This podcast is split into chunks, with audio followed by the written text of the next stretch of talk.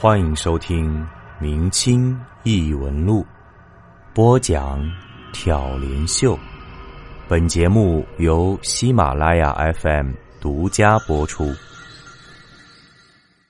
彩门奇人，今天的故事还是来自咱们的老朋友容嬷嬷。不过这个故事呢，不灵异、不恐怖、也不惊悚，但我相信您听完之后会大有感悟，因为他讲的是一个神秘的江湖门派。有一年，嬷嬷家里人在广东帮一个老板解决了一件麻烦，具体是什么事情与本故事无关，就不赘述了。总之，事情做得异常顺利。那个老板很高兴，兴致来了之后，说什么也不让两个老头子回家，带着他们去了一趟东莞。呃，说起东莞，大家应该都懂的，而且当时是东莞还没有出事和整顿之前，那可是一座美人无数、脂粉三千的春城。一开始，那个老板说自己是某家会所的白金 VIP 首席客户，要带着那两个老头子去潇洒一番。费用嘛，全算在他的账上。可是嬷嬷家里是有严格的规矩的，那种地方无论如何都不允许进入的。在这方面，如果有人敢破戒，就不是在外面争强斗胜、辱没家风之类，打几十棍、关山洞面壁几年就可以轻易处罚了事儿了。那可是严重到要被去世的。这个“事”是滋事的“事”。有个管刑堂的老头说过一句话。如果你以后想站着撒尿，就保护好自己的身体器官；要是管不好的话，家里来替你保管。当时嬷嬷年纪小，不明白这个去世是什么意思。直到后来她读书上学，知道了司马迁写《史记》的故事。咱们言归正传，当时那两个老头自然是死活都不敢和那老板去潇洒的。那老板拗不过，就退一步说：“既然都到了东莞。”不吃荤的就吃点素的好了，所以他要带着两个老头子去一家夜总会看看娱乐节目。老头子也不太好扫老板的雅兴，一再确定那个地方只是看节目、喝喝酒，而并非什么色情场所之后，才跟着老板上了车。到了夜总会之后，老板带着两个老头子找个地方坐下，要了一点果盘小吃和几瓶酒。两个老头子也陪着老板象征性喝了一点，但是。也按照家里人的规矩，绝对没有多喝。就在他们一行人喝酒聊天的时间里，那夜总会台上的节目是一个接一个，什么杂技、唱歌、小品、舞蹈连续不停。特别是在中场的时候，还有抽奖的环节，奖品是一个当时新出的 iPad 平板电脑，最后是被隔壁包间的人赢了去。虽然没拿到什么奖品，但两个老头子又不是什么圣人，自然也被欢乐的气氛所感染。脸上的笑容和话也逐渐多了起来。这个时候，舞台上出现了一个中年的黑衣男子，他表演了一段魔术。说实话，那个节目其实并不算多么精彩，表演的都是一些很老套的魔术，什么纸牌、玫瑰、鲜花之类的，没有丝毫的新意。在场的观众也显然对这个节目毫无兴趣，稀稀落落的掌声就和台上那个中年魔术师的表演一样。无精打采，毫无生气。其实懂行的人都知道，这个魔术其实就是一个过渡节目，因为之前的歌舞舞台上有很多道具需要收拾和撤掉，而下一个节目是一场人数众多的群舞，也有很多场景需要提前布置，所以演出方需要一个不痛不痒的节目来拖延一下时间，好给后台的工作人员充分的时间打理和准备。而很不幸的。这个用来拖延时间的鸡肋节目就是这个魔术，可是与在场观众冷漠的反应不同，家里那两个老头子却对这个魔术很感兴趣。他们和那位老板说了一声，就去后台找那个魔术师了。那老板一听，两人既然是去见那个魔术师，自然也没什么兴趣，叫来一个服务生给点小费，让他带老头子去后台，而自己则留下来继续看节目。两个老头子一见，也拱手一样，转身随服务生去了后台。到了后台，发现这舞台后面的热闹一点不比前面要少，唱歌跳舞的俊男靓女们熙熙攘攘的来回奔走，不时还有人高喊着“某某某就位，马上就要上台了”。就在这么一群年轻人里面，两个穿着中式布衣小褂的老头子显得格外的扎眼。有人还低声问道：“哎，今晚节目里还有相声吗？”很快，那个服务生带着老头子到了一个角落。老头子看见了他们要找的那个中年魔术师，正在一张化妆台前独自卸妆。这时，突然有人高声喊道：“下一场舞蹈准备！”当即，几乎一半的人都跑到前台去候场了。服务生把两个老头子带到之后，点下头就转身离去了。刚刚还闹哄哄的后台，片刻间就安静了下来。两个老头子对视一眼，就朝着那个魔术师走了过去。结果没走两步，那魔术师就从镜子里看见了他们，立刻转过身来问道：“您二位请问找谁？”家里那位年长的老头就对着他一笑，说：“我们找你。”那魔术师显然没料到，竟然有人会到后台来找他，愣了几秒钟之后，才说道：“你们找我干什么？”他这话一说。那两个老头子里年纪较轻的一个立即笑出声来说：“找你还能干嘛？自然是你刚才节目表演的很好，我们到后台来拜见你一下。”那中年魔术师听了老头子的话，脸上未露出任何表情，只是淡淡说了一句：“多谢。”然后就转过身，一言不发，继续卸妆了。吃了闭门羹的两个老头子也没觉得有任何不妥。那年纪大一些的老头子更是直接拉过一把长椅，挨着的魔术师坐了下来。对于老头子此时的举动，毫无准备的中年魔术师立即表现出极大的不满，他语中带有几分怒气的问道：“你们还有什么事儿吗？”老头子听了他的话，相视一笑，问道：“云海培义，敢问你是哪个字辈？”这话一出口。那中年魔术师手里的粉扑一个没拿稳，当即掉在了地上。而此时，他也全然顾不得捡那粉扑，只是用带着几分颤抖的声音问老头子：“你们，你们怎么知道？”这时，一直站在身后那个老头子帮他捡起粉扑，放回桌面上，对他说道：“你表演的那几手小魔术，确实和别的玩魔术没什么不同。单看这些，我们也认不出来。但是……”你那起手式和谢幕的动作，却把你给出卖了。既然都是江湖上混的，没有见面了不来打个招呼的道理。我们有点唐突，还望见谅。那中年魔术师听了老头子的话，也是低头沉思了一会儿，好半天才抬起头来笑道：“让两位看笑话，是我大意了，以后一定注意。”说着，他双手合一，做了一个江湖上的问候手语，把自己的名号报了出来。家里的老头子自然也是连忙回礼，报出了自己的名字和本家名号。魔术师听到老头子原来是做这行的，也是苦笑了几下，说道：“当今这个社会，做你们家这行的是越来越吃香了，反倒是我们这行的。”说着，他看了看镜子里自己那毫无精神的面容，长叹一口气道：“唉，让两位见笑了。”老头子们说。别看这个中年魔术师貌不惊人的，可是他竟然是彩字门里的人。关于江湖上五花八门的知识，可能很多朋友都知道，我们这里就不再多说了。只是老头子说，这个魔术师是彩字门里面海字辈的，在彩门里面辈分算是不低了。只是为何这样一个彩门的人，竟然沦落到要在夜场里表演这种节目混饭吃的地步？实在让他们费解。眼见老头子认出了自己的来历，那个魔术师也不再做什么隐瞒，把自己的事情一五一十说了出来。原来，这个魔术师本家姓刘，从小是个孤儿，跟着舅舅长大。然而他舅舅家里也没什么钱，自然没送他去读书。于是整日闲来无事，他就帮舅舅家里做点放羊、打猪草之类的闲活。在他九岁那年。一个游历到此的老头看上了他，说要收他为徒，给他舅舅家里三百块钱，就把他领走了。没想到这一走就是三十几年。后来他知道，这个老头是彩门的一个老人，是四川一带的老彩。尽管已经过了学艺的最佳年纪，可是好在这个魔术师肯吃苦，没有几年就把师傅的手艺全学会了。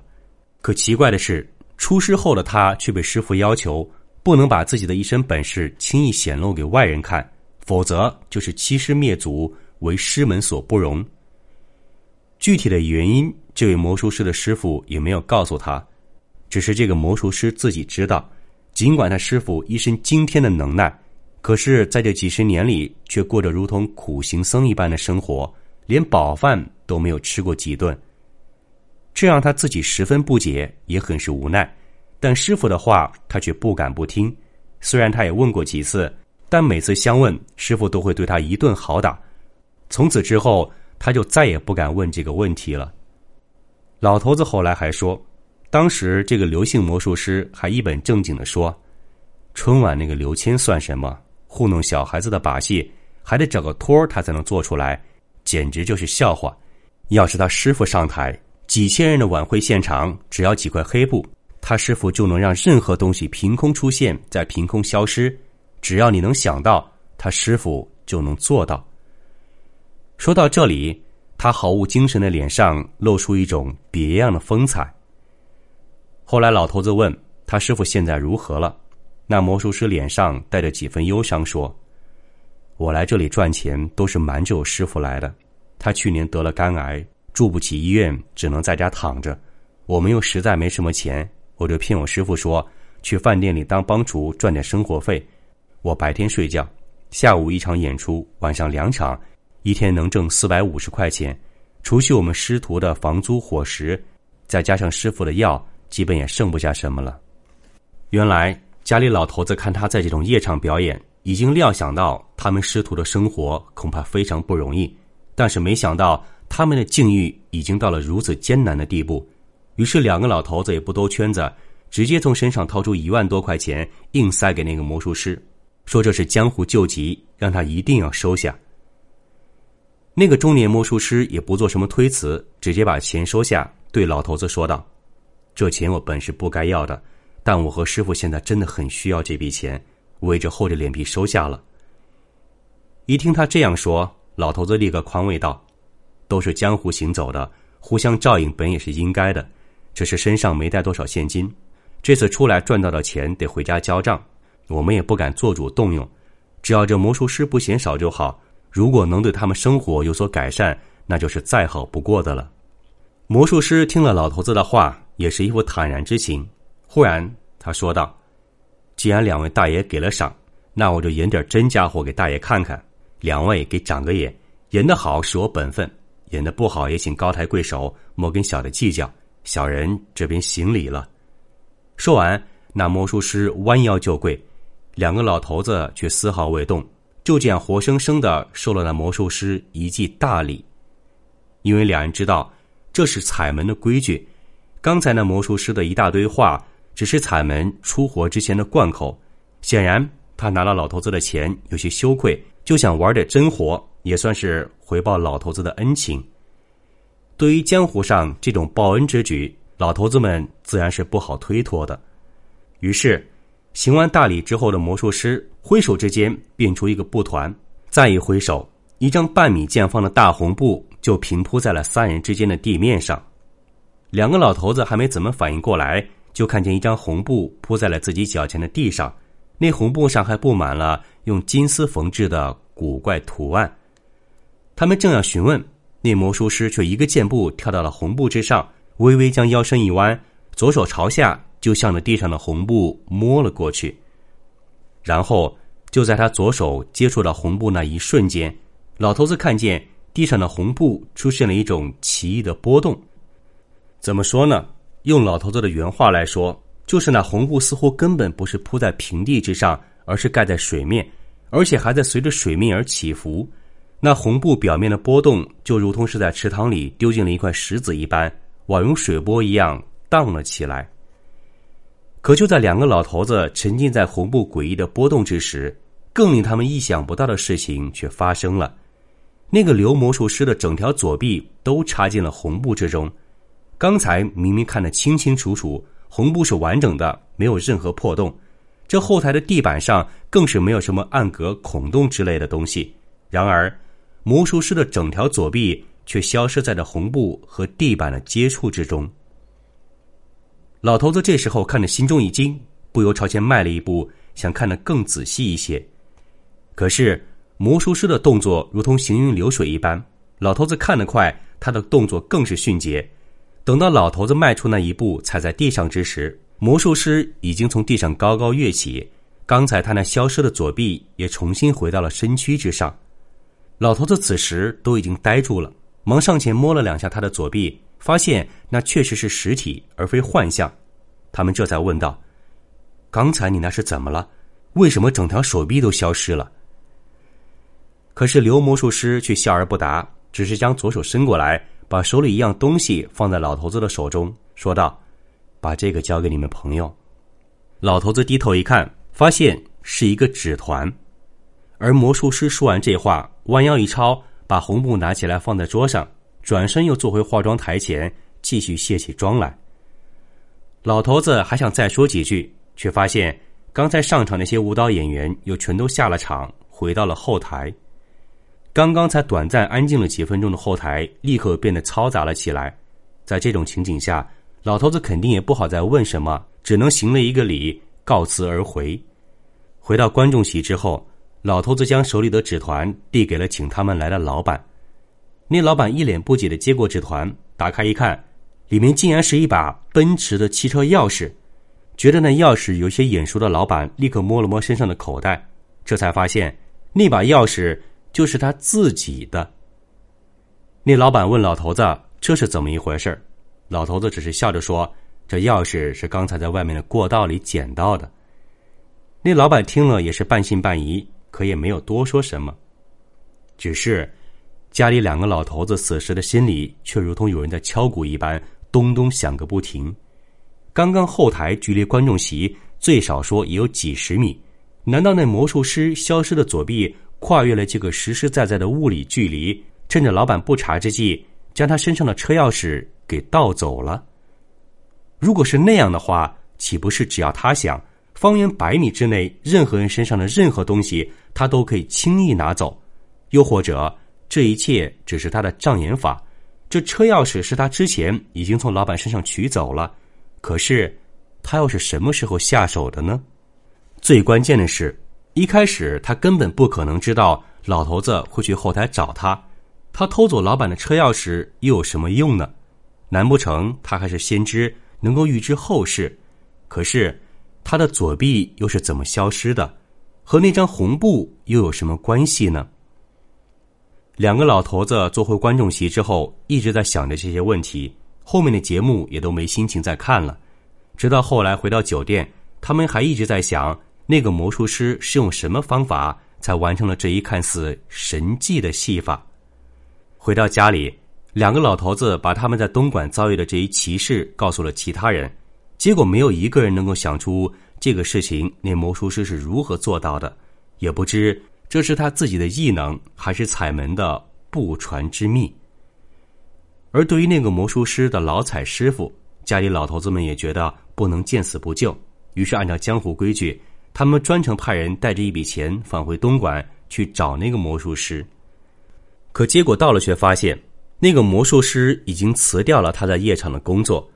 老头子又费了一番力气找到他的住处，结果登门之后才发现那里同样已是人去楼空。从那之后，这个刘姓魔术师的踪迹，家里人就再也没有遇见过，也不知他的师傅现在是否还健在，而他。又在哪里的夜场讨生活？直到现在，家里逢年过节的时候，老头子们还是偶然谈论起这个东莞的刘姓魔术师。也是直到现在，他们依旧没有想出当时展现的那首神迹是如何做到的。各位，如果有一天你在某个夜总会之类的场所看到一个面无精神、身材微胖的中年男人，变着那一套毫无精彩可言的无聊魔术时，不妨将掌声拍的大一些，送给他吧。也许那是我们唯一可以给予这些依照祖训不可显露身手的江湖高人们的礼物了。本集播讲完毕，感谢您的收听。如果您喜欢，请您评论、点赞、转发，咱们下集再见。